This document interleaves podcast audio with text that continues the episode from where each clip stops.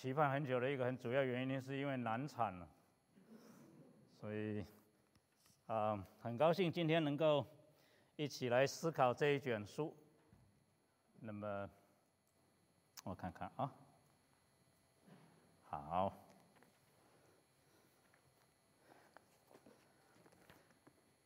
我想可能大家想到启示录呢，就像刚才陈牧师。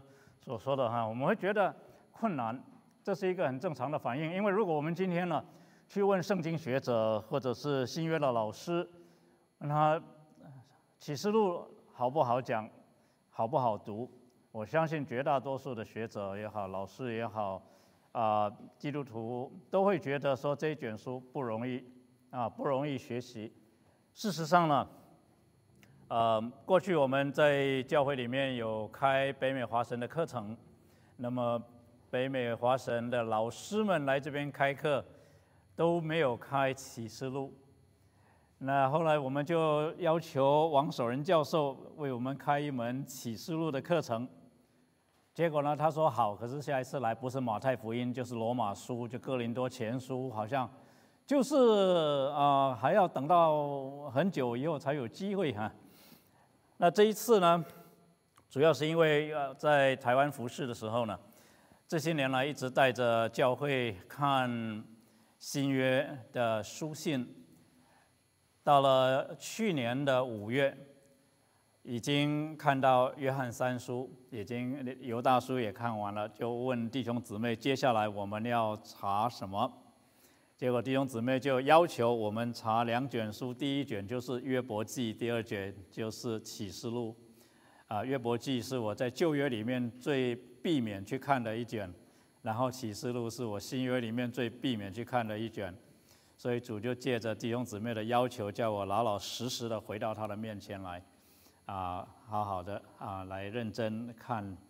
啊，这两卷书，那也感谢主。约伯记呢，我不是我不用自己讲，我就请了吴文秋牧师啊，我们圣光神学院教旧约的教授，啊，原来是在纽约州的 Poughkeepsie 牧会的吴牧师，他开了约伯记啊，为我们上了三个月的约伯记。那三个月就给我有啊比较多的时间准备启示录。那也谢谢师母呢，为了我们要。一起查考启示录，他就到北美华神修了一门课，就是啊啊徐大生教授啊教的启示录。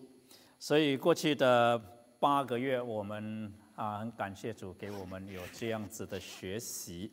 今天呢，就借这一个机会，把我们的心得，我们怎么样来读启示录，能够跟大家介绍一下。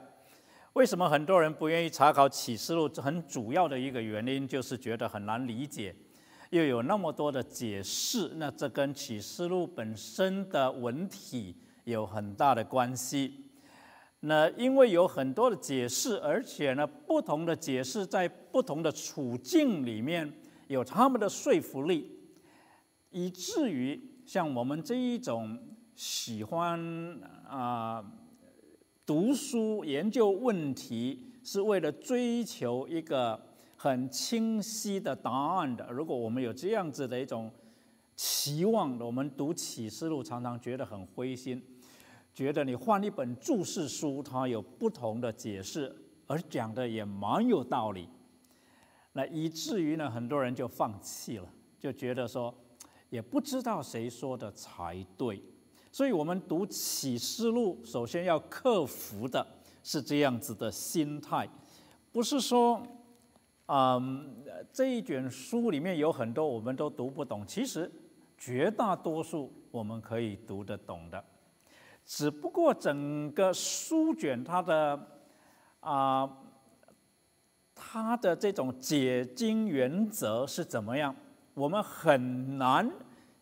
确定一种解经原则，来啊应用到他所有的细节里面，而不同的学者在不同的经文里面，他有他们有不同的坚持。那我们可能啊在这两次的讲座里面呢，会多多少少会提到一些，但是这些都是使人打退堂鼓的原因，就是怕说我花了很多的时间查到最后，我不知道该如何来解释。那么我可以跟大家保证，如果我们好好的去查，你不会有这个问题，不会说不知道如何来解释，而是你会发现你需要在几个可能的解释里面选择你认为最合理的解释。那为什么学者之间也有不同的选择？很主要的原因是不同的人读圣经。对于整卷圣经，从创世纪到启示录，神启示的核心信息跟整个的架构，圣经六十六卷书，它整体的主题是架是跟架构是怎么样？不同的学者有不同的结论。同样的，每一位基督徒很认真的去读的时候，你也会有不同的架构。那对我个人来讲，我觉得。圣经六十六卷书的核心主题就是基督与他的国度，但是以前在 Gordon Conwell，呃，不同的教授他有不同的主题，有的啊，像我们那时候的院长 Walter Kaiser，他就认为旧约的主题就是圣约 Covenant，啊，那新约的主题呢就是圣约的实现，啊，那不同的教呃教授有。不同的看法，我们也难免哈。那既然是这样，我为什么一直拖，一直不去碰启示录呢？一个很主要的原因，我觉得我还没准备好，所以我有注释书，我也买了，我也下过好几次决心，就是我要好好的来研究启示录。但是呢，常常读了三章以后，我就觉得差不多了，该换一卷书了。所以啊。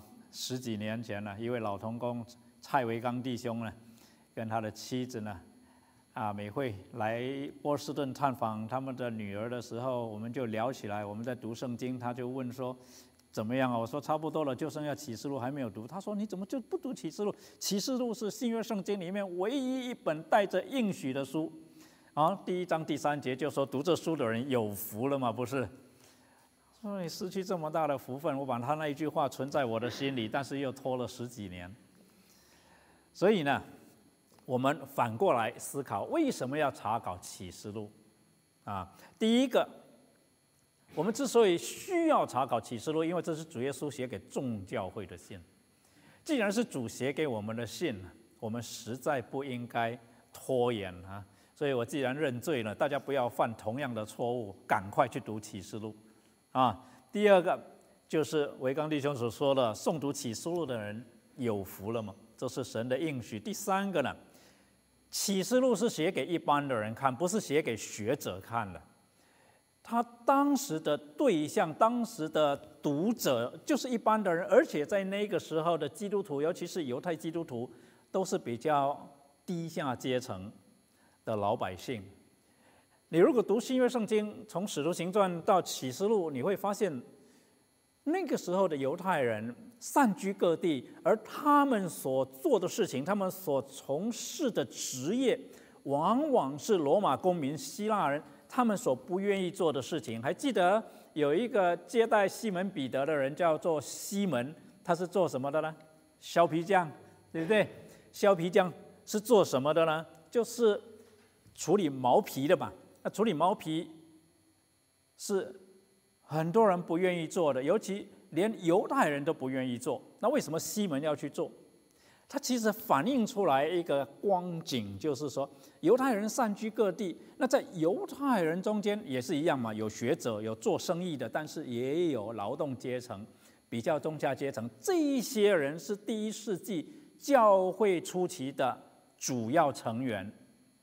而他们的生活很受外在环境的影响，因为他们去找工作的时候，必须要有人雇他们，他们必须要有工作才能够生活嘛，所以他们受外面的影响非常大。而笑比像西门，他是犹太人里面不愿意做的工作才轮到他，因为处理毛皮是要处理动物的死尸，对吧？不洁净的，那一天到晚跟这些不洁净的东西搞在一起，对他来讲，身份上就是像以前这些长大麻风的啊税吏啊、娼妓一样的，被人家被自己的族人所排斥嘛，是吧？所以，当我们明白那个时候的读者其实就是中下阶层，我们就知道说，主耶稣的这些的信息是为他们而写的，所以应该。不难懂，不难懂。那么，我们今天读起来那么困难，最主要的隔阂在于那些象征性的符号跟说法，当时的人一听就懂。那么啊，今天的我们如果没有当时的人来帮我们翻译，我们就要去找资料。找证据啊，来推论说可能啊，这是指什么？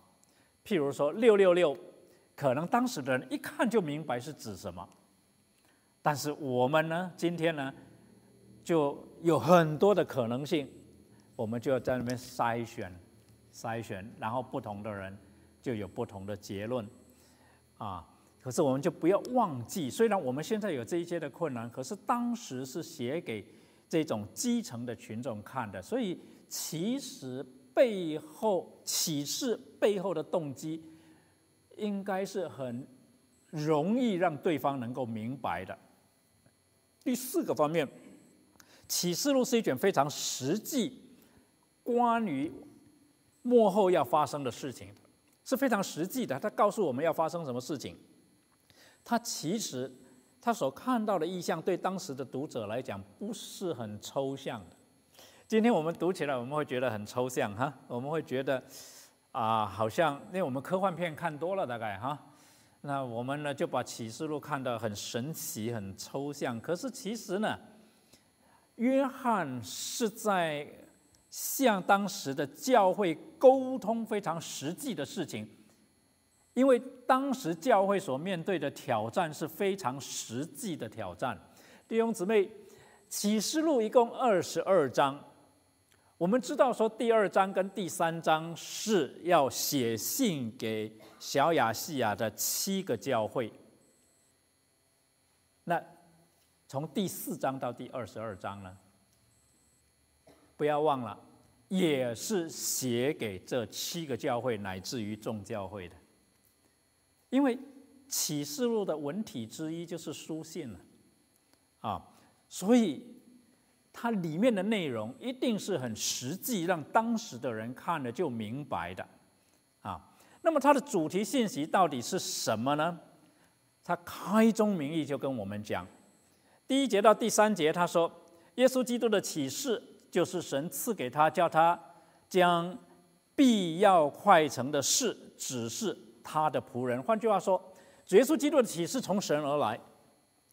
神交代主耶稣基督把必要快成的事指示他的仆人，所以主耶稣就差遣侍者。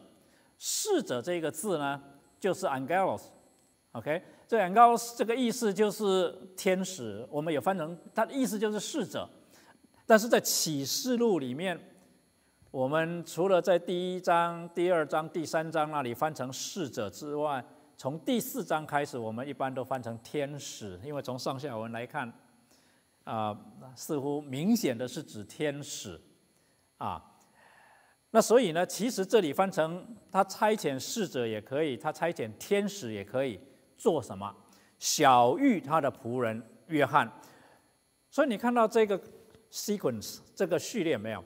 上帝启示给主耶稣基督，他告让主耶稣基督知道幕后必成的事情，主耶稣基督就差遣天使去告诉约翰，然后要约翰告诉众教会，就是我们，啊，所以约翰便将神的道和耶稣基督的见证，凡自己所看见的，都证明出来。这里证明其实是翻的不好，因为这个字明明就是见证。都见证出来啊，都见证出来，凡自己所看见的啊，都见证出来。然后第三节说，念这书上预言的和那些听见又遵守其中所记载的，都是有福的，因为日期近了。所以启示录这整卷书是在讲神交代耶稣，呃，启示给耶稣基督，要他交代天使转告约翰，然后要约翰写下来给众教会的信息。那这个信息的主题是什么呢？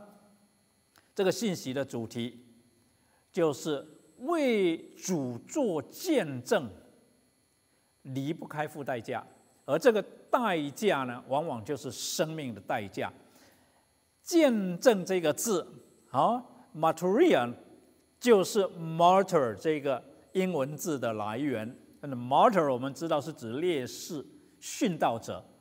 换句话说。在希腊文里面，martyria 就是见证，也就是殉道的意思。那你就发现这个连结在启示录里面多次的出现。在启示录二章十三节那里说：“我知道你的居所就是有撒旦座位之处。当我忠心的见证人安提帕在你们中间，撒旦所住的地方被杀之时，你还坚守我的名，没有弃绝我的道。你看到见证人。”被杀。第六章九节那里讲说，揭开第五印的时候，我看见在祭坛底下有为神的道，并为做见证被杀之人的灵魂见证被杀。第十一章第七节讲说，他们做完见证的时候，那从无底坑里上来的兽必与他们交战，并且得胜，把他们杀了。十二章十一节说：“弟兄胜过他，是因羔羊的血和自己所见证的道。他们虽至于死，也不爱惜生命。”十七章第六节说：“我又看见那女人喝醉了圣徒的血和为耶稣做见证之人的血。”所以，在启示录里面，一个非常刺眼的字就是“见证”，因为。这个字总是跟被杀、跟流血相提并论，所以我们就记得希伯来书的作者讲到，信是所望之事的实底，是未见之事的确据。但是为这个信来做见证，就要付上很大的代价。可是他们为什么愿意这么做？那些见证人为什么愿意被杀？宁可被杀，也要做这些见证。希伯来书的作者讲到亚伯拉罕的时候，跟我们说，这些人都是存着信心死的，并没有得着所应许的，却从远处望见，且欢喜迎接，又承认自己在世上是客旅，是寄居的。希伯来书第十一章的信心名人堂，从亚伯到以诺到诺亚。到亚伯拉罕一直下来，在神救赎历史里面，这些信心的名人，让我们看到为主做见证而殉道，不是从有教会之后，不是从主耶稣来了之后才有的事情。在希伯来书第十一章就记了多少的先知，为了为神做见证。而被自己的百姓杀了。那么在启示录里面，其实是这个故事的延续，所以我们就会看到，在启示录里面，约翰所看到的意象，常常叫他想到在旧约的时候，先知的遭遇跟先知所预言以后要发生的事情。你可以，你几乎可以很深刻的感受到，约翰一面看着那一些的意象，一面脑子里面浮现出来的是先知以赛亚，是先知以西结，是先知耶利米，是先知但以里，是先知撒加利亚，他们所预言的事情，同时想到这些先知当时的遭遇，这些的先知他们怎么样被杀。他们怎么样为这道而死？那这一卷书，我们一向传统上认为就是使徒约翰写的。毕竟书的作者《启示录》的作者说他是约翰，到底是哪一个约翰呢？既然他要写信给这七个教会，我们可以合理推论说，这一位约翰应该是小亚细亚的教会，可能不只是这七个教会，而是在小亚细亚那边的教会都熟悉的一位约翰。哈，那我们的记载，我们所拥有的记载里面，恐怕符合这个要求的，就是使徒约翰了。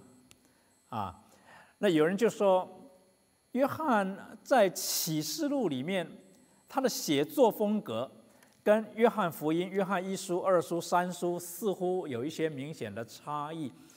当初在神学院学希腊文的时候呢。我们就发现，圣经新约圣经里面最容易读的，就是原文啊的那个书呃这个书卷呢，最容易读的大概就是约翰一书、二书、三书，因为约翰用的字都是比较容易的字。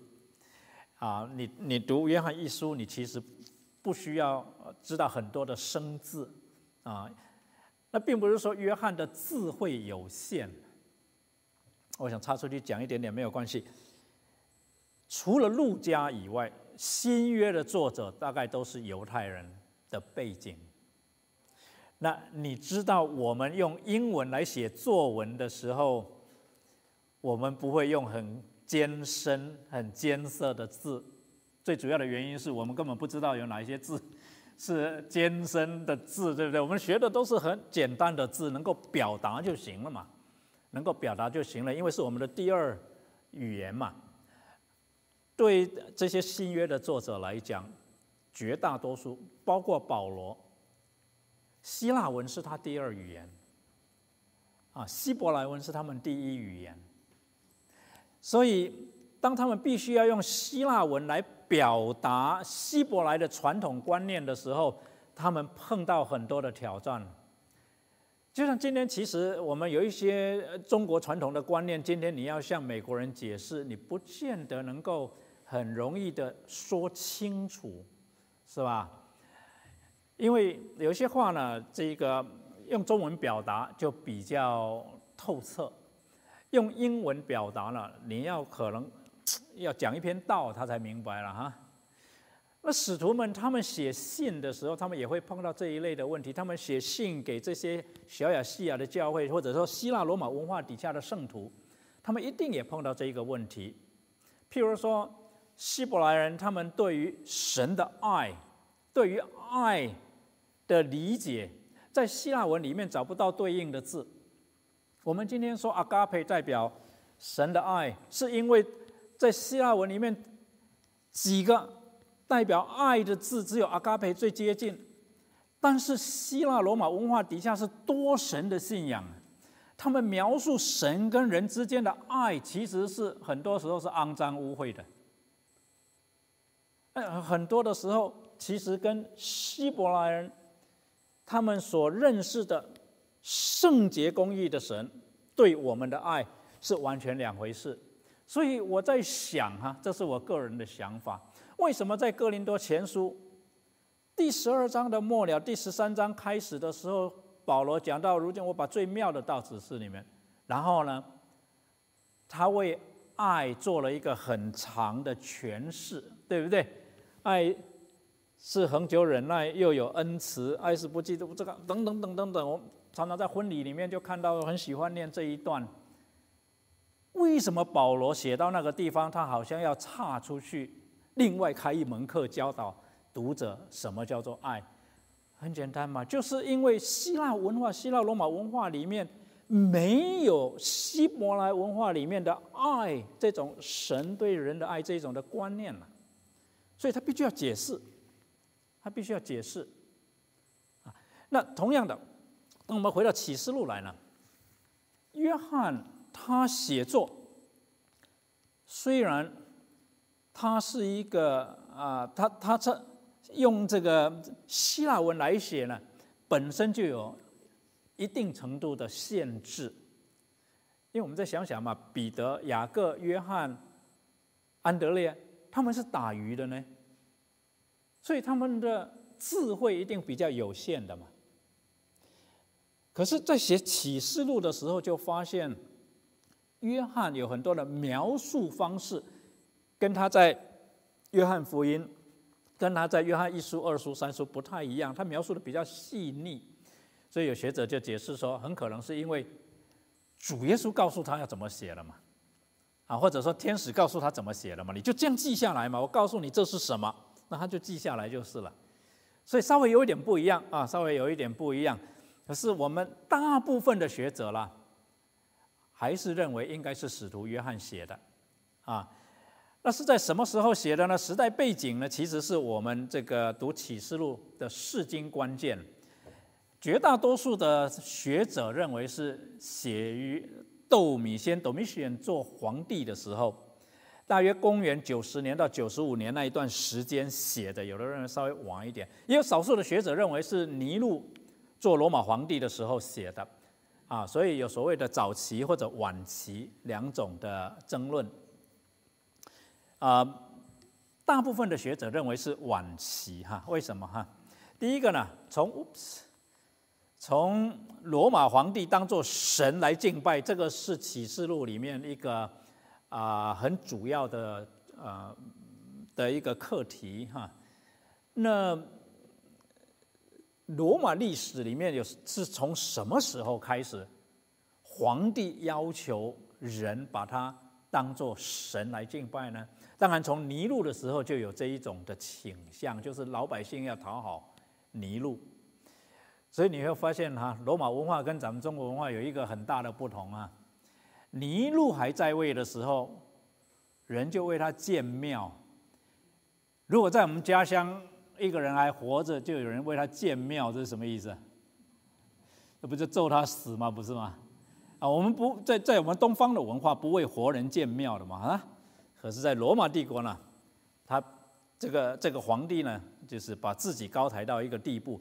那个时候呢，就是说在啊尼禄啊做皇帝的时候呢，这个还不是太普遍的，就是说没有很多地方建庙。但是到窦米先的时候呢。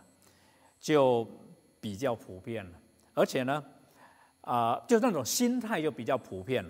那么从基督徒的迫害来看呢，在早期，就是六零年代一直到七零八零年代，那些早期呢，那些迫害是地方性的，而且是所谓的告诉乃论。我们怎么知道是告诉乃论呢？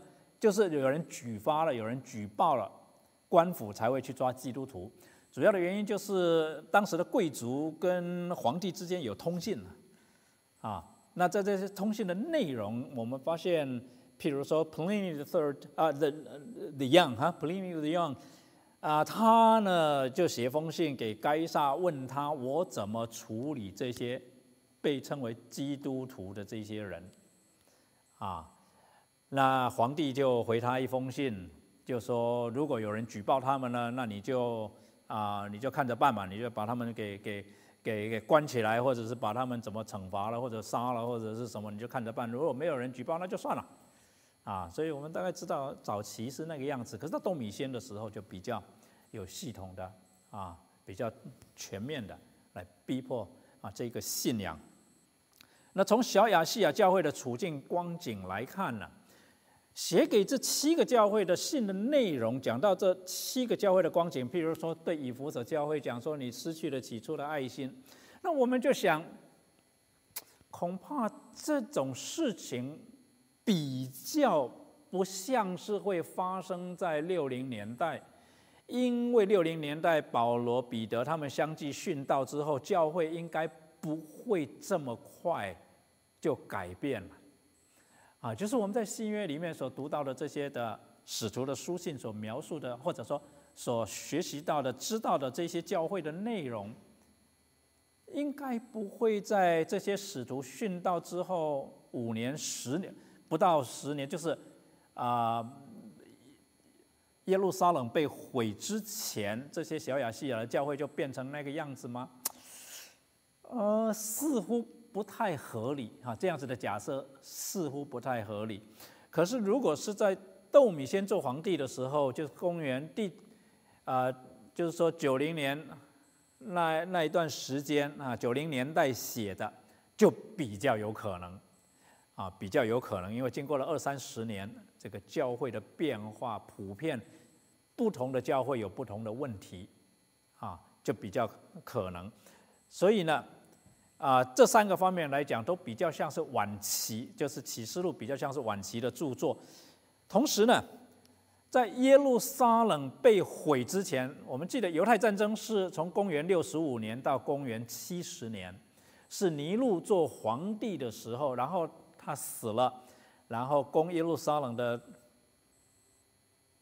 Titus 是吧？提多将军回去啊做皇帝，然后呢？啊，就是就是就是轮替了两位到三位，然后到七十年的时候，耶路撒冷被毁。在那之前，凡是提到巴比伦，就是指叙利亚的巴比伦，不会是指罗马。以巴比伦来暗示罗马，是在耶路撒冷城被毁之后的事情。所以我们判断后期的可能性比较大。最后呢，早期教会的传统就是早期教会的教父他们之间书信的往来，都是提到使徒约翰所写的啊启示录。那么所以呢，很有意思的一件事情就是，当初教会在决定要把哪一些的书信、哪一些的啊著作归入圣经的正典。我们现在知道说，新约正典包括二十七卷书，对不对？从马太福音一直到启示录，二十七卷书。当初在决定哪些书卷被纳入正典的时候呢，啊，启示录遭到的反对是很少的，是很少的。反而是后来，后来的人有很多的反弹，觉得看不懂，那这个书怎么会包含在其？包含在正典里面呢，啊，不过这个还是少数啊，还是少数，啊，所以一直到今天，那么早期教会的传统既然也是这么支持，就是说是窦米先时代，就是九零年代写的著作，而且是是也是使徒约翰所写的，所以从这些证据来看呢，most likely 啊，最可能最可能是比较晚期的作品，第一世纪晚期就是九零年代。那为什么我们需要确定年代？主要就是这一个对于我们的解经有很关键的影响。好，那我们来看一下这一封信的处境哈，地理背景，从以弗所教会到士美拿教会，到别加摩教会，到推亚推拉教会，啊，这样子其实是好像唯一。圆圈一样，对吧？然后这个啊，萨迪、菲拉铁菲、老李家教会，好像这样一圈，而且呢，都是在主要公路旁边，哦，都在主要公路旁边，所以也可以知道说，这几个教会都是蛮具有代表性的，啊。那么，既然当时主要的对象都在这里。我们在解经，我们在解经的时候呢，我们就要注意，最主要的舞台还是在这里。那当你再看一看一个大的地图，你就会发现这个舞台呢，其实就在小亚细亚这里，啊，那么约翰呢是在拔摩海岛，拔摩海岛在这里啊，这个颜色的关系你们大概看不清楚，拔摩海岛在这里，然后七个教会在这里。换句话说，启示录的舞台。是在这一个地方。事实上，整个圣经的舞台，我们会发现，哦，看不见了，糟糕！你们你们闭上眼睛，想象这是一个地图，好吧？啊，没有关系啊，我我讲解好了啊，这里是巴勒斯啊，这里是巴勒斯坦啊，北非。跟小亚细亚这么说好了，啊，这么说好了。如果你有圣经的话，圣经里面有地图的话，你就比较容易看到啊。呃，圣经最主要的背景其实是巴勒斯坦、叙利亚、埃及跟小亚细亚，然后呢再加上马其顿跟希腊，对不对？那你把这几个地方放在你的脑海里面，你就知道说，它是在，我这里很清楚啊，啊没有关系，没有关系，啊没有关系啊。你如果有圣经，这不是个大问题啊。那那为什么我要给大家看这个地图呢？就是在过去将近两千年的解经里面呢，啊，我们呢把主要的舞台给移了位。我们把启示录最主要的舞台呢，从巴勒斯坦、北非、小亚细亚、马其顿。呃，其实也没有到马其顿跟希腊，主要就是到到小亚细亚。我们把这个舞台给放弃了，我们把目标转向欧洲去了。所以你看，有很多的解经尝试着用西方教会或者说欧洲教会，甚至把美国教会都带进去到启示录的场景里面去了。这样子在解经上面就容易出现偏差了，懂我的意思吗？我们解经如果把舞台给搬走了，背景就不一样了，然后呢，就容易出现那一种牛头不对马嘴的解经方式了。啊，好，没关系。那所以启示录其实是透过罗马帝国当时的镜片啊，对应旧约先知的预言。来说明幕后必成的事情，怎么说呢？主耶稣对约翰所交代的这些事情，只是他看的事情，最主要是有一个信息要给当时的教会、当时的圣徒知道，要兼顾他们的心智，让他们可以继续走得下去，也给他们以后的人，因为在主耶稣基督来之前。对教会的迫害不会停止的，对教会的试探、诱惑、欺骗不会停止的，所以这些的信息是要让教会知道，而让教会知道，也要有根据。那既然首先是为了当时的教会，啊，我们读了第二章、第三章就知道，当时的教会处境非常的困难。有里面的问题，有外面的问题。主耶稣要兼顾这些的教会，所以我们说是从透过罗马帝国当时的镜片来看，来看啊启示录里面的叙述。可是这些的叙述里面，常常是在跟旧约的预言在互动。他所看到的意象，不断的跟旧约的预言在互动。所以我们所看到具有象征意义的数字跟符号，往往跟罗马过去也好、当时也好的主政者跟制度有密切的关系，啊，跟前几任的皇帝有关系，跟啊罗马帝国建国之后啊，尤其是从这个呃有了这个该萨之后啊。他们呃一直来在罗马帝国里面所发生的一些事情，还有一些社会的状况，啊，经济的状况、军事的状况，啊，这些都有关系的。我们必须要透过对当时罗马帝国的处境有一个理解，我们才能够正确的解读这一卷书的信息。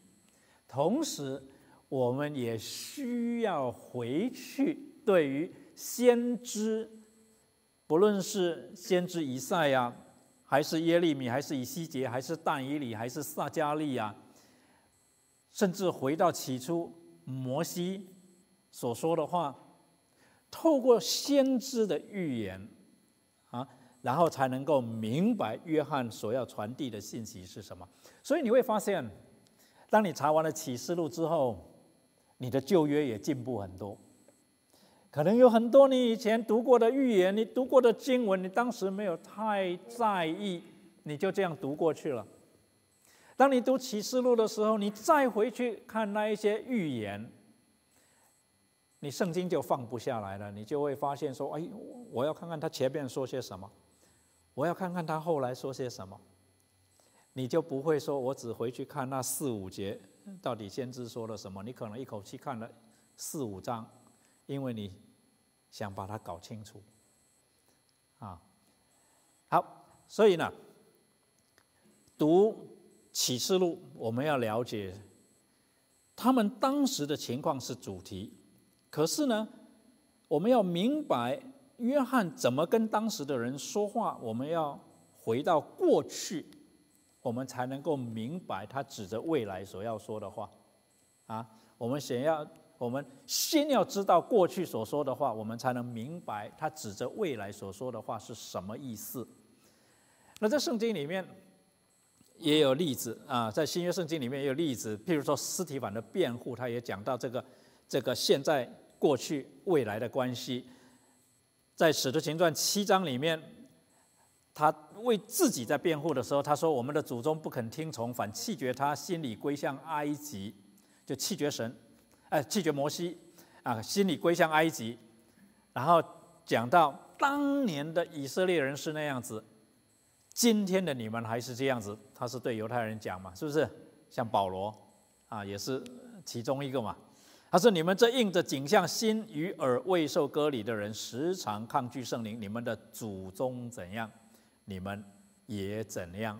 所以这个是一个希伯来文化的一个表达方式啊。过去怎么样，现在怎么样，未来还是怎么样啊？这是一个表达方式。在启示录里面，我们读启示录的这些意象的时候，心里面要有这样的一个 framework，还一个一个结构啊。好，那旧约。”在启示录里面，真是扮演非常重要的角色，因为启示录里面引用的旧约背景超过四百次啊。那圣经学者这个 Renko Stefanovic，他注的启示录的注释里面，他就指出来，启示录一共四百零四节，其中有二百七十八节直接或者间接的跟旧约背景有关，有时候一节。它不是只跟某一段的就业背景有关，它可能跟两三段的就业背景都有关系，因为就业的预言啊，你会发现不同的先知有时候是指着同一件幕后要发生的事情发预言，譬如对巴比伦的审判，譬如说对全地的审判，譬如说对以色列人的拯救，譬如对新的圣殿。的意象，不同的先知可能会指着同一件事情发预言，只不过他们的预言不完全一样，因为他们的角度不完全一样。好，所以那个时候教会的处境光景是什么样子呢？当时的约翰就是作者被放逐到拔摩海岛，这个我们熟悉。那么主的见证人安提帕。他殉道在士美拉教会，这样，那士美拉教会因信仰也受到经济方面的试炼，就是那个时候呢，有一些的啊，就是每一个产业都有它的工会，你纺织业有纺织工会，你啊这个开餐馆的有餐馆的工会，你每各行各业有他们的工会，那他们的工会都有他们工会拜的偶像，哦，每一个产业有自己的守护神。那如果你是一个基督徒，你就不会去拜那个守护神，你拒绝向偶像啊来敬拜，那结果呢就会被踢出那个工会。啊，那就没有客人了。好，你是木工啊，你在木工工会里面，你不去拜那个木工工会拜的神，你就没有生意了。这个就是一个经济的一个啊一个压力在那里了啊。那这只是一方面哈，那其其实我们就可以知道说，士美拿教会呢，当时的遭遇可以给我们做一个参考。借着这个参考，我们大概可以知道当时的教会所面对的这种各式各样的挑战啊，经济上面的挑战、政治上面的挑战、社会上面的挑战啊，各种不同的挑战，而且呢。这一些的挑战正在节节的上升，就是这个 intensity 一直在增加，这个强度一直在增加，啊，那主耶稣其实也借着这一些的信息，在警告或者就是说啊提醒当时的教会，就这些事情会越来越困难，但是你们要放心，就像主耶稣在约翰福音第十六章啊三三十三节那里吧。是不是你们在世上有苦难，但是你们要放心，因为我已经胜了这世界。啊，在启示录里面类似的信息哈，你们的日子会越来越过，越来越难过。但是你们要记得一件事情，什么事情？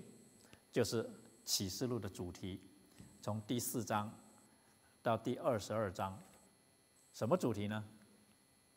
习在、今在、永在的神掌权。所以呢，不要怕。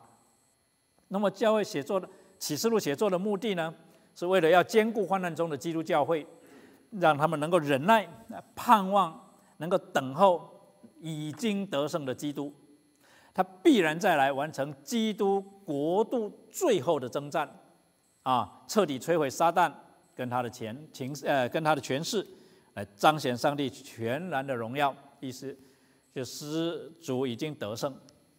主已经得胜，啊，那在地上还有很多的事情在发生，但是如果你到天上去看，这些事情幕后要发生的，哎，就是说这些事情之后啊要发生的事情，你从天上看也可以看得到，什么意思呢？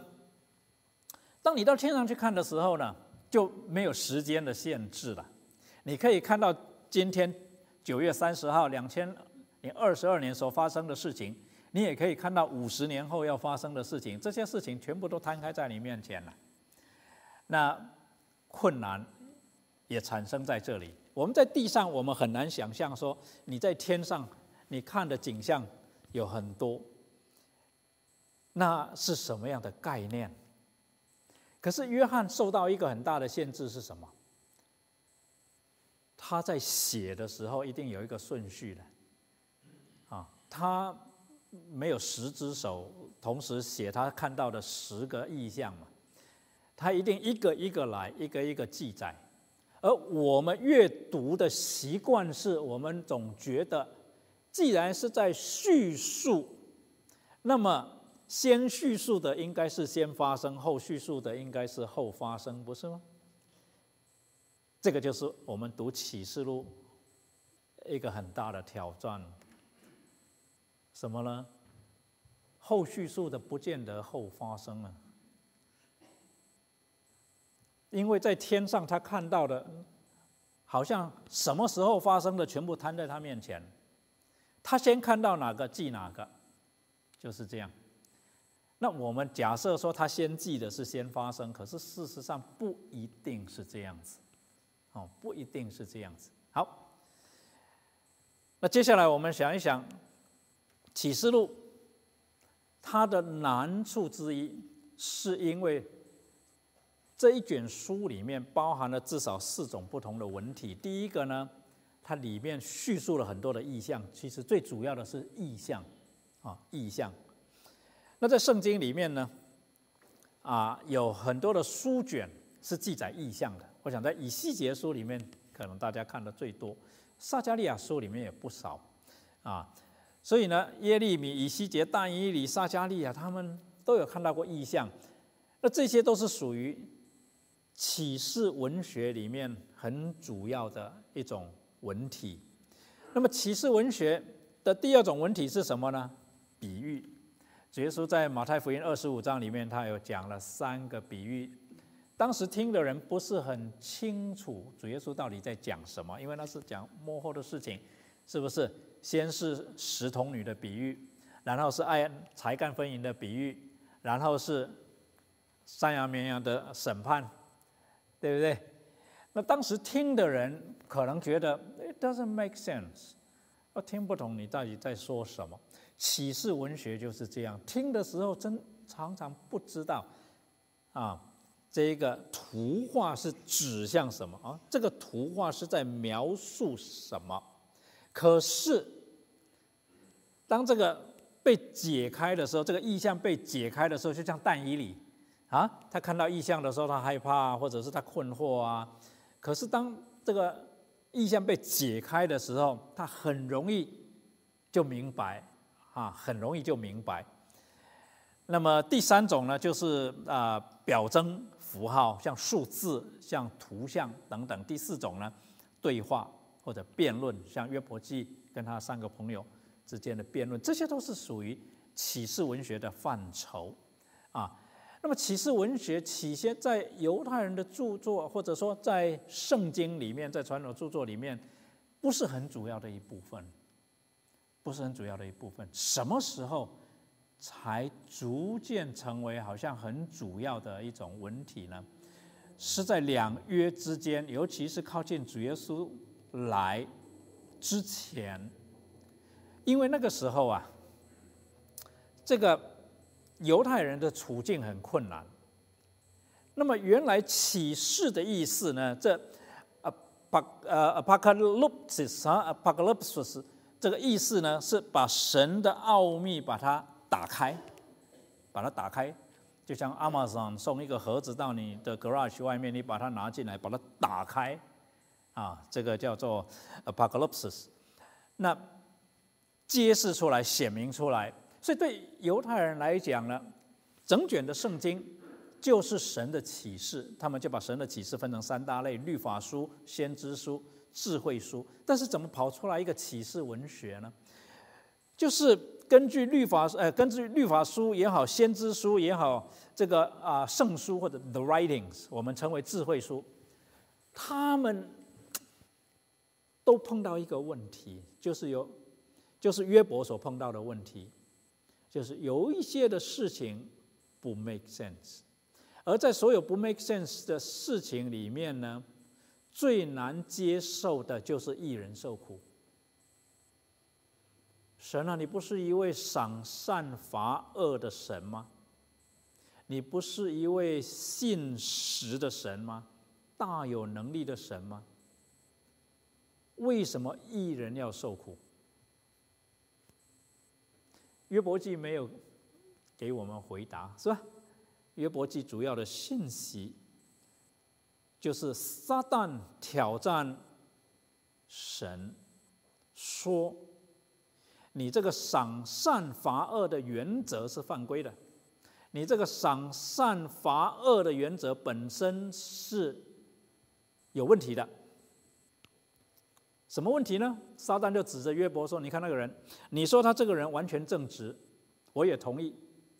但是，他之所以正直，是因为你赏善罚恶，因为他有好处啊，所以他不是真正。”的正直啊，这是撒旦的挑战。所以上帝说：“好吧，那就你看着办吧。你要把他怎么样，你就怎么样，但是不可以取他的性命，是不是？”那对犹太人来讲，约伯记没有给他们答案，尤其是在两约之间，先是被叙利亚给占，啊。然后呢，又被罗马帝国给占了。虽然中间有一段时间啊，马可拜王朝王朝那一段的时间啊，独立啊，在公元前一百六十四年，犹太革命啊，推翻叙利亚王朝。那时候的暴君那个 Antiochus Epiphanes 第四世，就是在圣殿里面献了一只猪，就是但以理记里面所说的那行毁坏可憎的那一个人。啊，像这一类的事情。对犹太人来讲，他们如果反抗成功了，问题还小；可是他们独立了一段很短的时间之后呢，罗马帝国兴起来以后，就又把他们给压制住了，又统治了他们。所以犹太人心里面就有一个没有办法解释的问题：我们这么守律法啊，我们从被掳归回，我们已经彻底的悔改了。我们读以斯拉记，我们读这个尼西米啊，你这个都都看到以色列人的悔改。那么之后呢，他们也是痛定思痛，都行律法。不但如此，他们的拉比就兴起来，就有拉比，就有法利赛人，就有文士，有不同的派别，都是为了要盯着犹太人。我们一定要守神的律法，不然的话，我们就又要像当年北国、南国被灭一样，被掳到外地去。好了，所以大家都守律法，都战战兢兢。为什么我们还是被人家统治？启示文学在这个环境底下就蓬勃发展了，就有不同的说法、不同的理论、不同的揣摩、猜测，或者假借古人的名字，或者是啊假借智慧书，就发展出一套的文学来。这一套的文学就被称为是。啊，启示文学最主要的一些的著作哈，所以被掳归回以后，以色列人能够长，能就是长时间受外人的统治。一方面为了保存犹太文化跟信仰，一方面又要解释神权跟苦难之间的矛盾。如果你是掌权的，为什么你的百姓在受苦？就有很多犹太的文士根据先知书里面所讲的主的日子。他们就啊有很多的想象力嘛，就填入很多的他们自己的想法，那写的这些关于上帝的启示和末世论的书，就成了今天的启示文学。好，那么在这封信的内容，除了启示文学以外，它又像是先知书，因为约翰多次提到说，他所记述记下来的是预言。他所记下来是预言，所以他也有先知书的文体在里面。比如说第一章第三节，他说：“念这书上预言的和那一些听见又遵守其中所记载的，都是有福的，因为日期近了。”那我们要知道，在旧约先知书里面，核心主题是什么？先知是什么？先知是约的见证人啊，就是。Covenant witness，你立约，中间有见证人来指出他哪一方没有守约的，就指出来。所以旧约的先知其实都是约的见证人，他们不是被上帝派来骂以色列人的，而是他们站在一个很公正的立场，看到立约的两方，一方是耶和华神，一方是以色列百姓。神是守约施慈爱的神。他所应许的，他一定做到。他跟人立了约以后，他从来没有任何的时间、任何的方面，他没有做到他所应许的。但是以色列人不断的背约，所以先知就是不断的警告以色列人，不断的警告以色列人。那同样的，既然是这样，在启示录里面，既然有这样子的文体，也一定免不了这一个功能。所以他也会不断的提醒那一些忠心的、那一些服侍神的、那一些为主做见证的，他们得到的奖赏是怎么样？那一些遗弃神、那些与神作对的、那一些与神征战的那一些，他们后来是怎么样？啊，所以这个是先知书的那一个特质啊。他的预言像旧约一样哈，旧约的预言呢？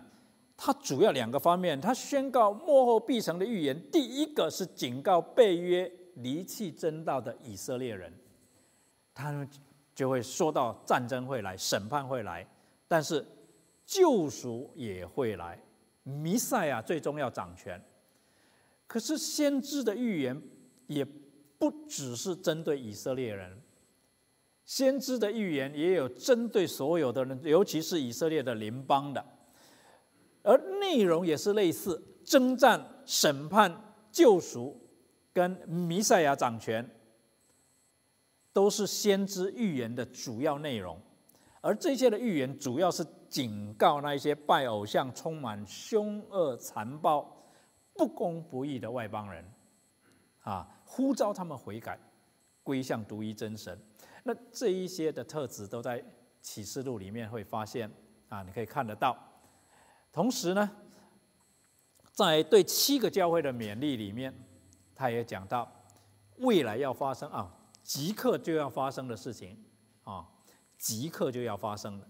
他就对斯美拿教会讲：你将要受的苦，你不用怕，魔鬼要把你们中间几个人下在监里，叫你们被试炼，你们必受患难十日。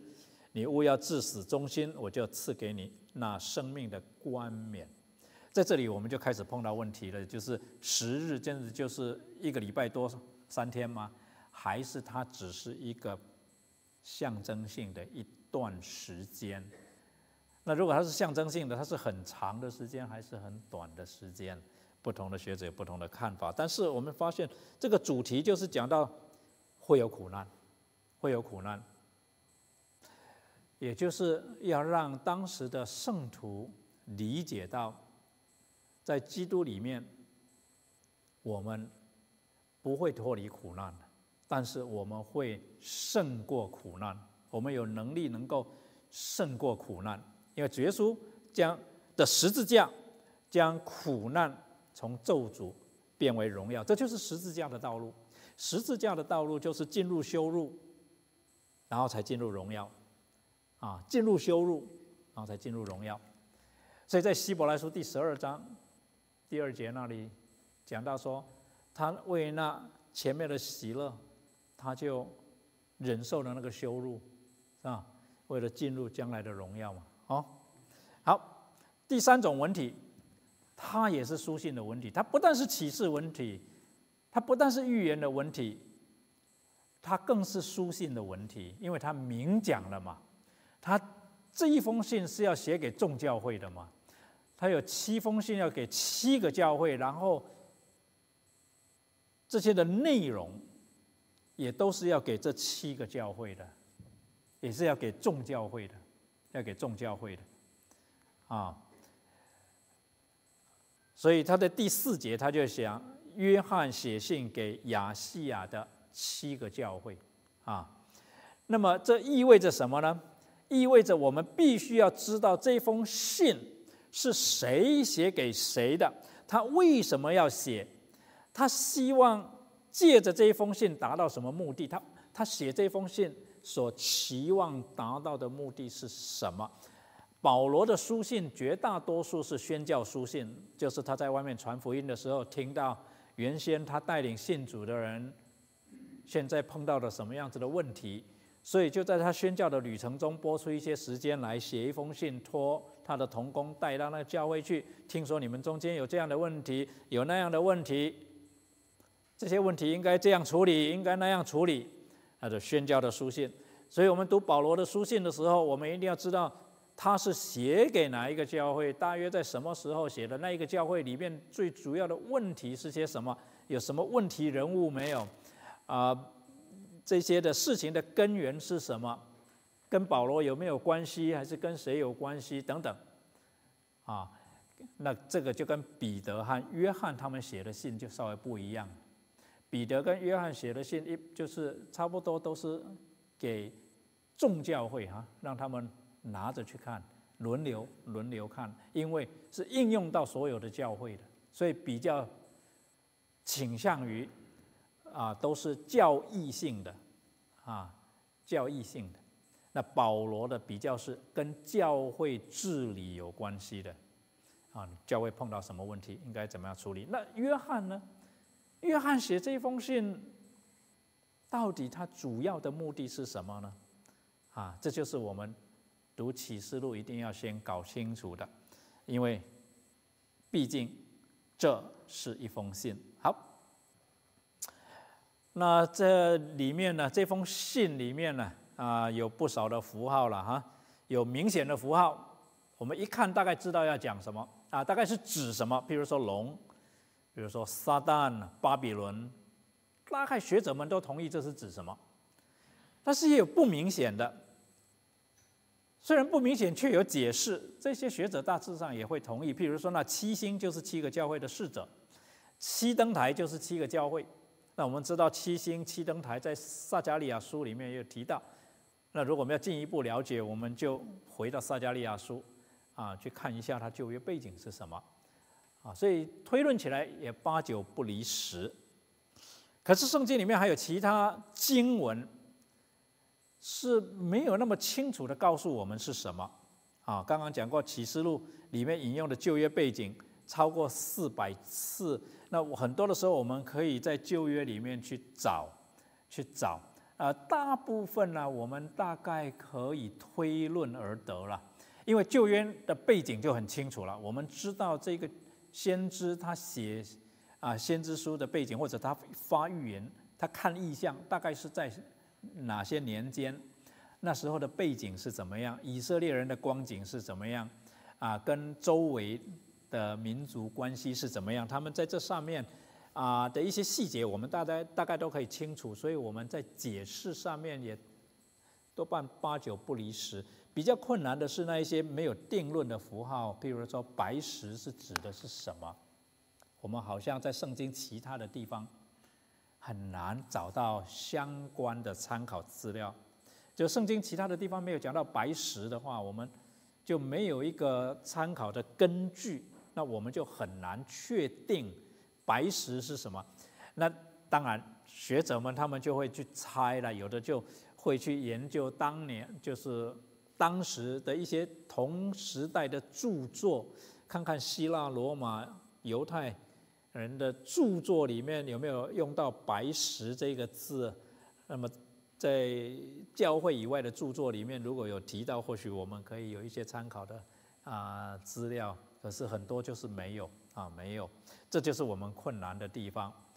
好，那么啊，启示录一章二十节，它的旧约背景呢，我们可以参考撒加利亚书四章二节哈。譬如说，那我们就知道说，哦，原来那一个时候是所罗巴伯他们回去建圣殿，但是遭遇到很大的困难，遭遇到很大的困难，因为他们人还是比较少啊，这个力量还是比较小，然后周围呢很多就是就是。啊，要拦阻他们，同时呢，建起来呢，就是没有以前的圣殿那么雄伟哈。呃，就是你花很大的力气去做，然后做起来，你觉得说，怎么做起来就是这个样子，就很 discouraged，你觉得很很泄气。所以这个意象给他们看，就是主把这个意象给他们看，主要是为了什么？做什么呢？鼓励他们嘛，鼓励他们。所以我们读到第六节说，他对我说：“这是耶和华所指示所罗巴伯的。万军之耶和华说，不是依靠势力，不是依靠才能，乃是依靠我的灵，方能成事。”简单的说，在当时的处境底下，是指建圣殿、重建圣城这件事情，不是你有多少钱，不是你有多少部队、军队啊，也可以说是多少能力。这里的这个啊势力呢？呃，是指这个 military power 哈，这个这个军事能力。那么才能是指你的经济能力哈，不是你有多少的人，不是你有多少的钱，而是要靠我的灵方能成事，就是要回去建圣殿的这些人能够再一次啊卷起袖子来继续的做啊。那这样子啊，然后呢？啊，我们读到那一段了以后，我们就在想为什么啊？主要说这一些话，然后我们叫前面的这个啊经文去看呢，我们大概就可以知道哦，原来那个时候的背景是这样。然后在这个意象里面，在所罗巴呃不是所罗巴伯撒加利亚所看到的意象里面，就有提到七眼啊，三章九节那里讲到说，我在约书亚面前所立的石头，在一块石头上有七眼。然后四章十节更是解释这七眼是什么。他说这七眼呢是耶和华的眼睛，遍察全地。那这样子，我们再回到启示录，他啊那里呢啊他在讲到七灵，讲到七眼，讲到七个灯台等等，我们就有一个背景，我们大家就知道哦，这里应该是指着神的灵啊来讲啊。好，那么启示录里面的数字有很多种。有些的数字显然在启示录里面有特别重要的意义，最明显的就是七，对不对？啊啊，这个七灵啊，七眼，这个七个教会，七印，七号，七碗，还有七雷。只不过这个主跟约翰讲七雷，你就不要写了啊，你不可以写啊。所以七这个字。是启示录里面最明显的一个数字。小亚细亚七个教位、七星、七个金灯台、七盏火灯、神的七灵啊、七印、七碗、七号等等。除了有七以外，还有十二和十二的倍数。好，讲到十四万四千人呢，讲到啊这个十二千哈，十二千啊的这个城墙的高度啊，这个长度、宽度啊等等，还有呃三，还有四，还有十等这些数字，在启示录里面啊都出现了几次。他们有没有什么特殊的意义呢？就是需要我们去研究、去理解的。好，那先到这里，先告一个段落，再讲底下的有没有问题，或者是有什么要问？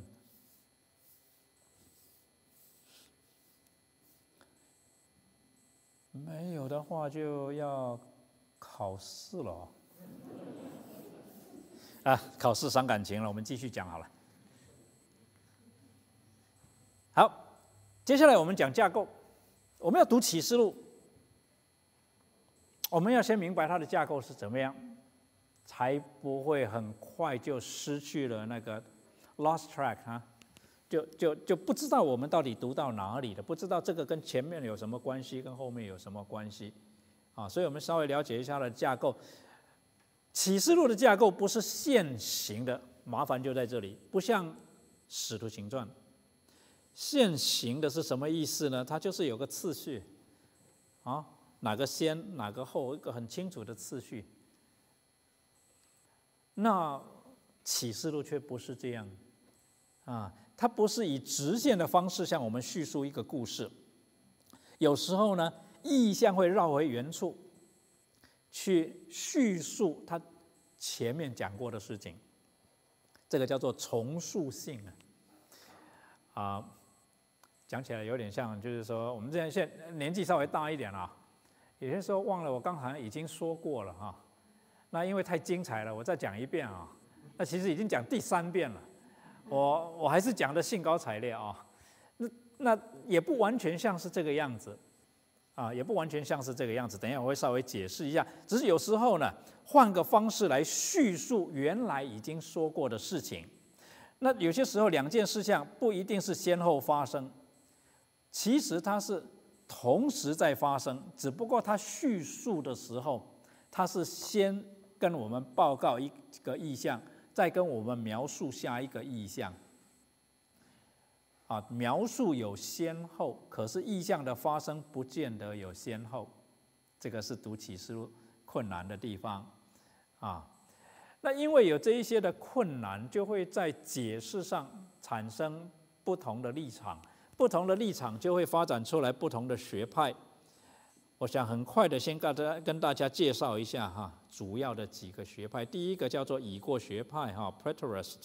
Preterist 的意思就是说，他们认为启示录里面所说的事情，这些幕后必成的事情都已经成就了，都已经成就了。在啊。耶路撒冷城被毁之前，就是公元七十年之前就已经都成就了。那你就问说：“哦，所以你们认为 p r e t o r i s 是不是认为主耶稣基督已经回来了？”对呀，他们就说主耶稣已经回来过了。他就说简直是异端了啊！啊，也没有错。p r e t o r i s 里面新派神学家最多啊，可是 Preterists 里面。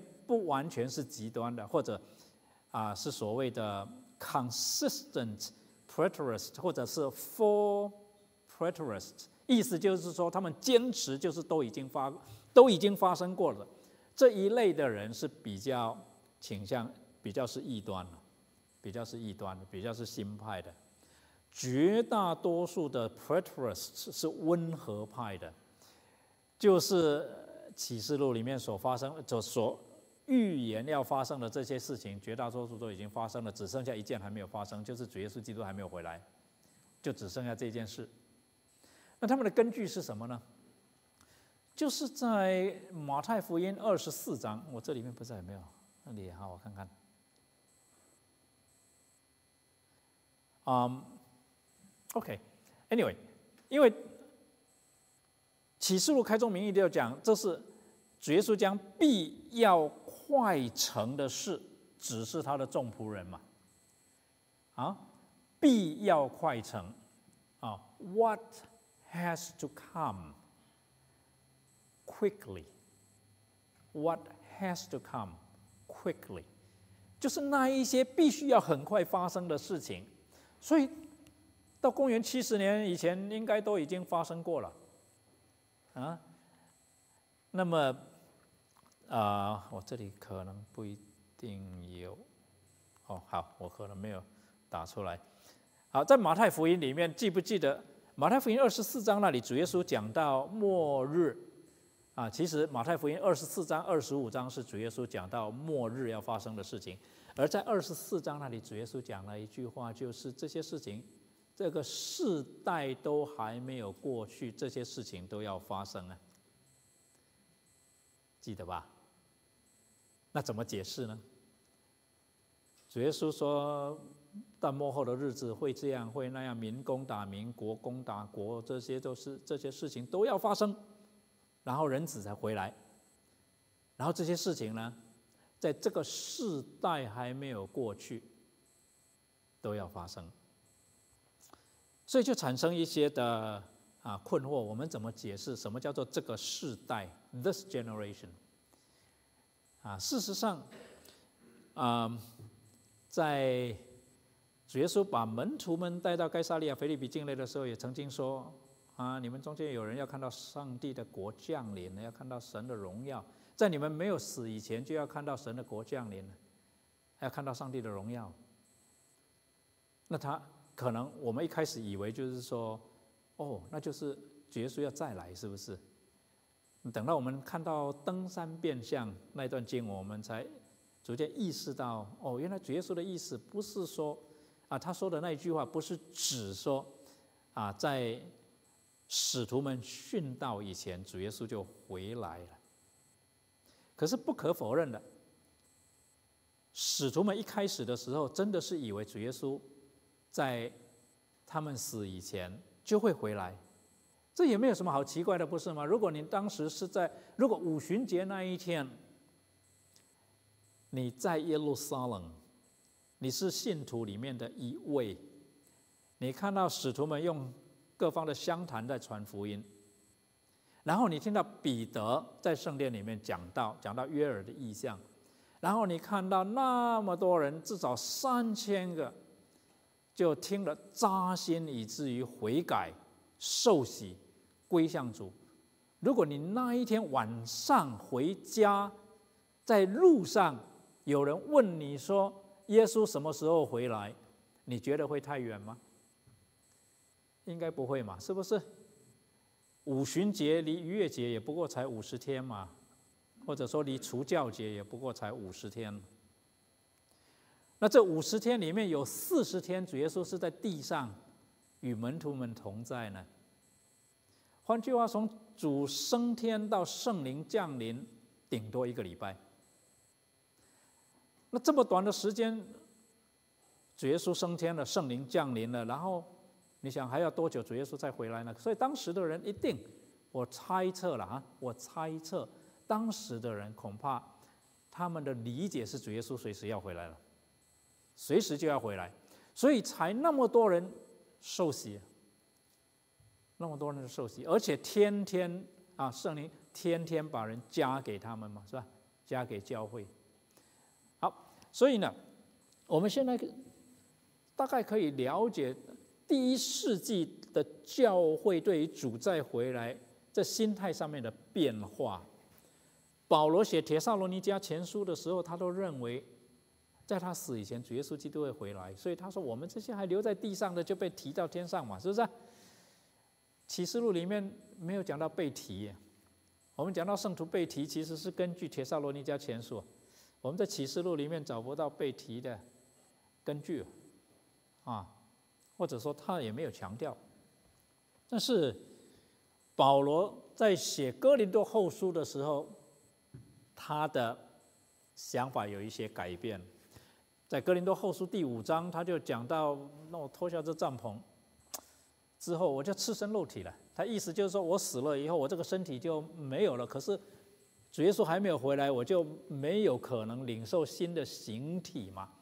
那我的灵岂不是像一个赤身肉体？就岂不是就好像赤身肉体？我没有身体可以居住。他就讲到这种的情况，所以你就发现，连使徒他们对主回来的时间，他们在心态上都有一种的调整的过程啊，有一个调整的过程。好，那所以呢，也难怪呢。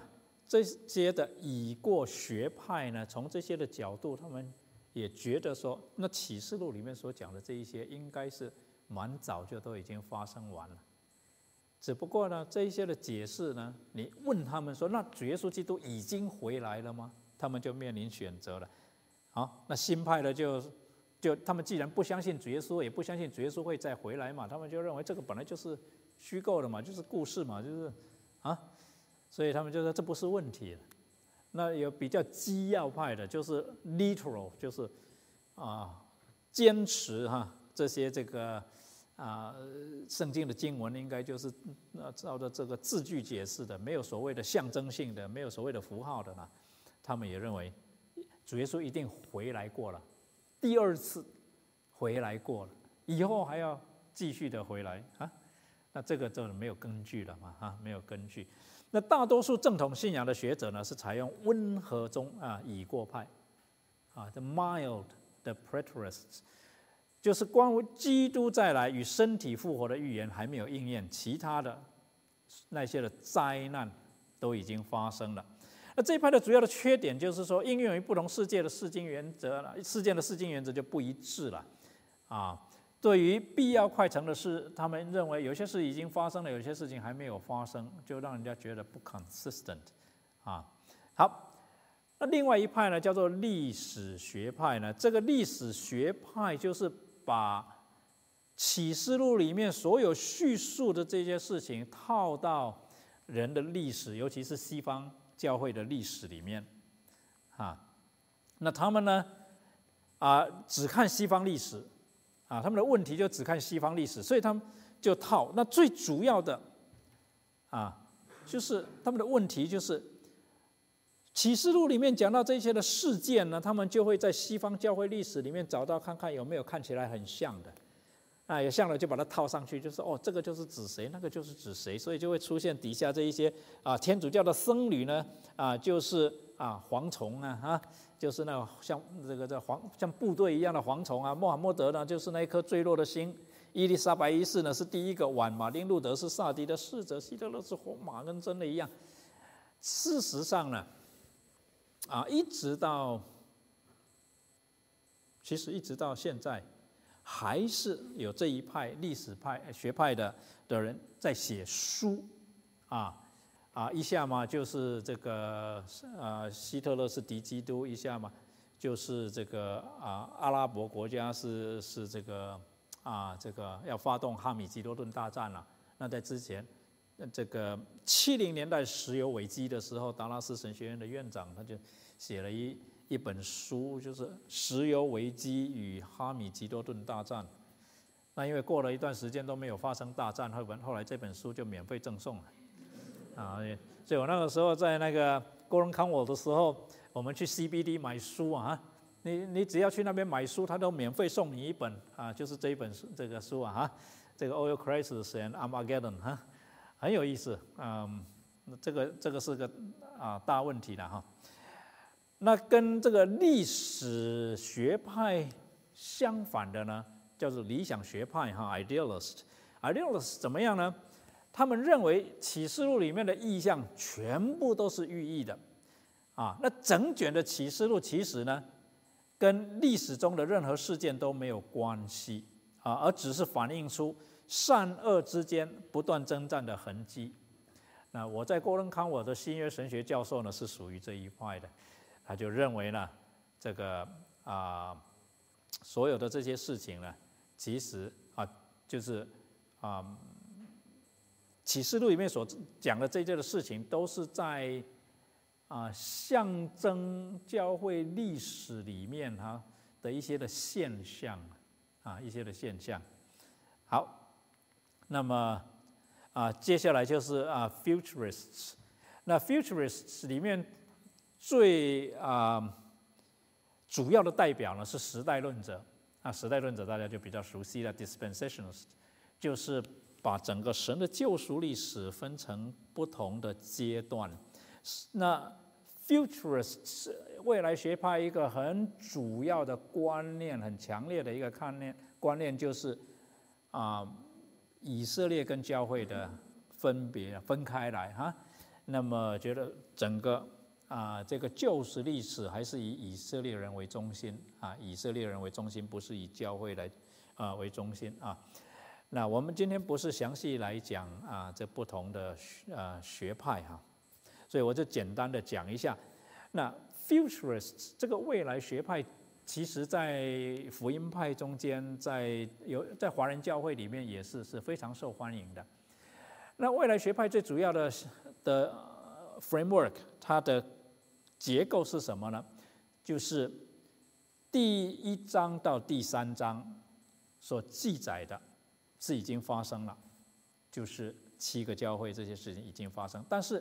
第四章开始到最后的事情都还没有发生，这些事情都要在最后一个期，就是最后大灾难的时候才会发生，啊，才会发生。这是所以叫做未来派，就是启示录里面绝大多数的事情都还没有发生，就都要等到主耶稣再来之前才会发生。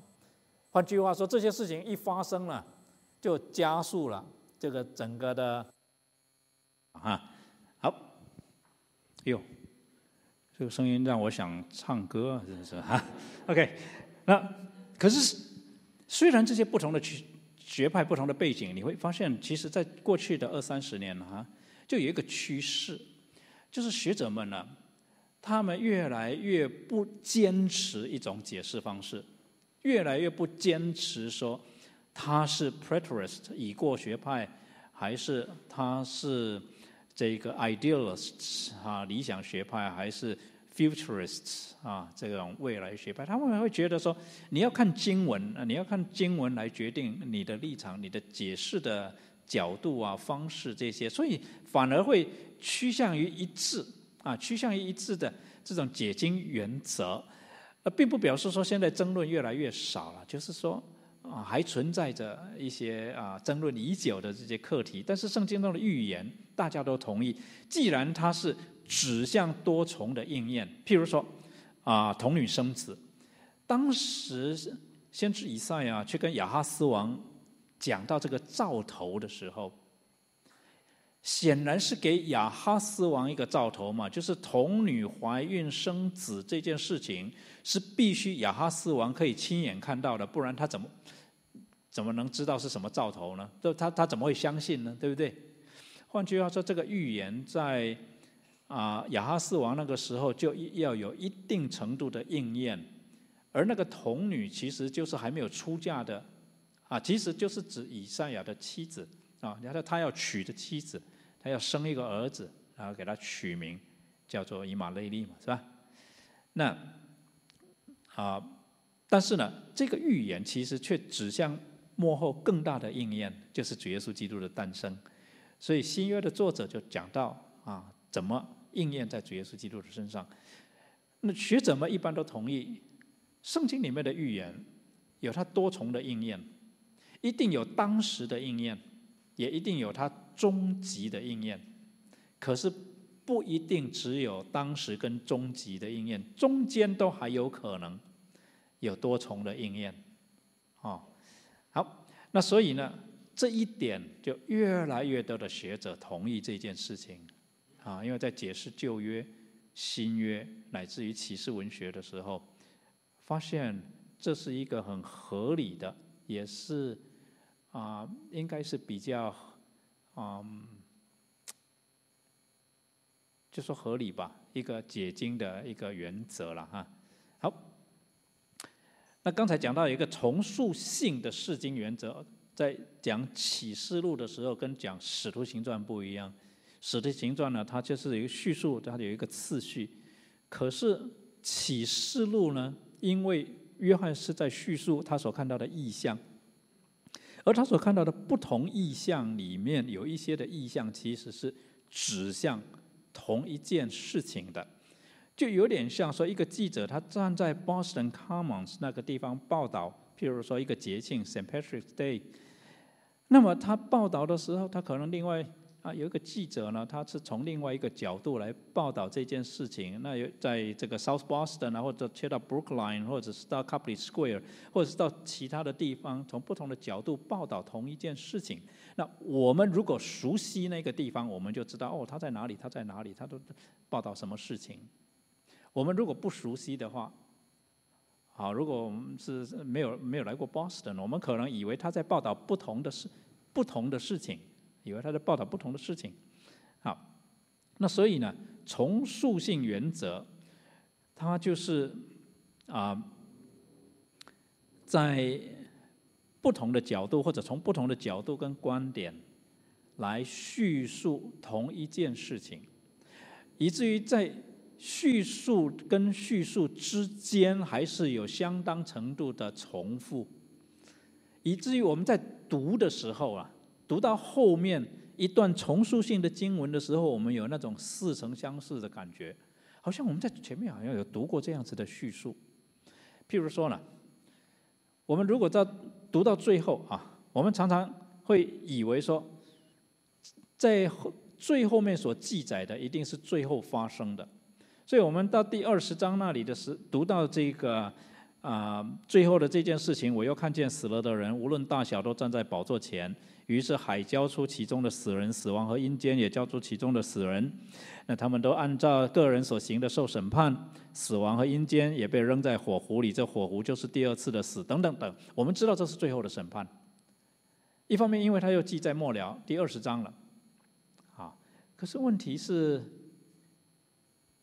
这是启示录里面第一次描写最后的审判吗？事实上，在第十一章的时候就已经叙述了。十一章十八节开始，他说：“外邦发怒，你的愤怒也临到了；审判死人的时候也到了。”这其实是在第七号的时候啊，他讲到这里，他先讲到两个见证人啊出来传道，然后被杀，然后又复活，然后被接到天上，然后讲到啊。象征以色列民或者象征神的百姓的那个妇人逃到旷野等等，讲到这一些啊，就是撒旦要来杀弥赛亚，要来逼迫圣民，要来杀害圣民，讲到这一些在发生，可是最后神要审判，所以他在第十一章的时候就已经讲到审判的时候也到了，你的众、你的仆人、众先知和众圣徒。凡敬畏你名的人，连大带小得赏赐的时候也到了。这个也是审判的言语，啊，这也是审判的言语。所以他说：“你败坏那一些败坏世界之人的时候，也就到了。当时上帝天上的殿开了，殿中出现他的约柜，随后有闪电、声音、雷轰、地震、大炮等等。这些其实都是讲到幕后审判。”的词语，但是在第十一章他就已经述说了，而这样子的叙述方式，并不是在启示录里面才有的，在旧约里面我们就看过了，尤其是在以赛亚书里面讲到对巴比伦的审判，他第一次讲是在以赛亚书十三章第一节到十四章二十三节这两章经文里面。例如说，第十四章的二十三节，他说：“我必使巴比伦为建筑所得，又变为水池。我要用灭亡的扫帚扫尽它。”这是万军之耶和华说的。可是第二次他又讲，这就到二十一章那里，他说：“巴比伦倾倒了，倾倒了，他一切雕刻的神像都打碎于地。”到第三次是在第四十七章那里了，他又再一次讲到，因此祸患要临到你。这里的你就是指巴比伦加勒底。啊，要轮到你身，你不知何时发现灾害落在你身上，你也不能除掉。所不知道的毁灭也必忽然临到你身。他光是讲到巴比伦受审判，他就讲了三次。那如果我们一直读下来的话，以为说这是一条直线的，这有一个时间的顺序，那我们以为巴比伦要被审判三次，其实他是在讲同一次啊，这叫做。重塑释经原则啊，那我们总结一下，我们读启示录的时候，我们要建立一些简单或者说一些重要的释经原则。第一个呢，要意识到有一些的预言可能是在教会时期中会重复应验，而在末日耶稣基督再来的时候，会有他终极的应验。第二个呢，参考意象的第一个世纪的背景，跟意象的旧约典故，能够帮助我们更清楚、更确定的来解释启示录的经文。第三个，类似的意象可能是重述同样的预言，可能是重述同样的预言，啊，所以它其实只发生一次，而不是发生好几次。第四个呢？象征性释经原则的解释，啊，以象征性的释经原则来解释启示录的数字，是我们比较 prefer 的 approach，我们应该优先考虑的方式啊。我们看到这些数字呢，我们第一个的啊想法就是说，应该是象征性的。为什么？因为在旧约的预言里面，往往数字是象征性的，啊，往往是象征性的，而这些的象征性对当时的读者来讲，一看就懂；对我们来讲，就有相当程度的隔阂啊。好，那我今天就先讲到这里，啊，大家有问题吗？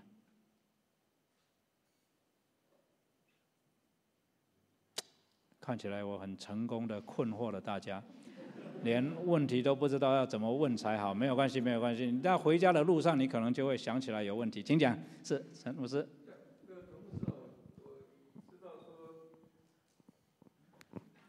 我知道说您读很多的这些的启示录的这些书哈，才能够做今天的这样一个简介。但是说对于我们这些基督徒来讲的话，那我们如果要读启示的话，也要读那么多的这些参考书，我们才能够有这个背景资料吗？还是说有什么呃哪一本书比较好，我们可以参考？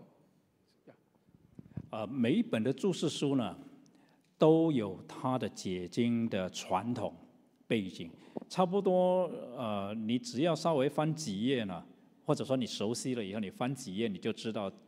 这一本注释书的作者，他是已过学派，还是未来学派，还是历史学派，还是还是啊理想学派等等，啊，所以呢，我想我们要找注释书的话，很可惜的就是说，你如果只看中文的注释书的话，你的选择就很少。那么也许啊。呀，我最近比较比较少去看中文的注释书，有哪一些新的出版？啊，这点我就比较亏欠了。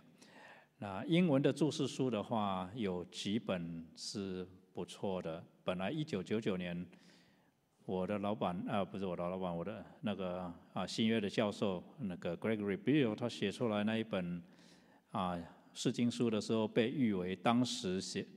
到当时写的最好的一本释经书，可是从一九九九年到现在又出了几本，啊，我觉得也是相当不错的，但是看起来很花时间了，很花时间，啊，所以呢，最好的办法是怎么样呢？牧师读了以后跟大家讲嘛，对不对？啊，或者或者是长老长老们指定几个人，像王松啊，是吧？这就是其实呢，大家啊合作吧，我想可能比较容易一点。我我其实很感谢主了，就是三年的疫情哈，是给我相当多的时间安静下来看这些书。那坦白说，看的挺吃力的，就是啊看到后面忘了前面了啊这些这些的情况。那坦白的说不容易啊，这是吃力。真的是吃力啊！如果能够几个弟兄姊妹呢，就合作哈啊，所谓合作就是说，每个人看一段呢，然后呢，能够定期的来讨论，这是一个方式啊，这是一个方式。坦白的说，啊，我们在啊台湾带启示录查经带了一共二十四次啊，查二十四次，每一次我大概要花二十个小时以上的时间来准备，就是为了一个 chapter。那不是只有我准备，师母她要准备，她要出题目给大家讨论。啊，光是出题目，我算了一下，师母大概星期二、星期三呢就没有办法出去玩了，呃，这没有办法出门。那两天基本上啊十几个小时，就是一直看资料，从 BSF 的这个讨论的题目到啊以前上课的一些讲义啊，到网络上的一些的资料，还有书籍，这样子呢，才才能够编出来。十二个到十五个题目，那我还要另外再花二十几个小时以上来准备，所以啊，大家可以想象得到，就是说，其实传道人呢，啊从神学院毕业哈，那牧会一段的时间，其实在主的话语上面要花功夫去准备，其实很花时间的。很花时间，所以啊，如果弟兄姊妹有负担的，可以跟我们教牧同工合作，大家一起来看一卷书，这个可能是比较合适的方式。啊，我可以把一个书目简单的书目整理出来，下个礼拜给大家好了。好，好，哎，请讲。我补充一点啊，就是啊，就刚刚牧师也提到了，这个就有这个启示录有 refer 到旧约有四百多处啊，真的我们在讲出问题或是很大的很多的时候，我就是要把那些的旧约经文那些经相关的经文啊都列出来，然后在每一个问题后面啊，让弟兄姐妹能够去。看那些旧约的经文，把那些，我觉得如果弟兄姐妹你自己能够去练习啊，光是把这些的旧约经文和那个启示录的啊连在一起，你去读的话，你就会有很大的收获。然后你会看到神的神的计划、神的应许和神的话语真的是 consistent 的，从创始到。幕后最后一章啊，都是连贯的，哎，我觉得这是我觉得大家可以试着去做。啊，我们二十四次查经查完了以后呢，我问一起查经的这些弟兄姊妹，啊，有好几位其实呃是从别的教会来的，都是一些主要的同工，有几好几位长老他们一起查，我就问他们说：你们查完启示录以后最大的？一个感受是什么啊？冲击是什么？他们说，最大的冲击就是好像眼睛一亮，发现旧约是有这么丰富的内容，跟我们有这么密切的关系。所以啊，我相信查启示录，大家的收获远超过启示录这一卷书本身啊的内容。哎呀。哦是不是下课铃响了？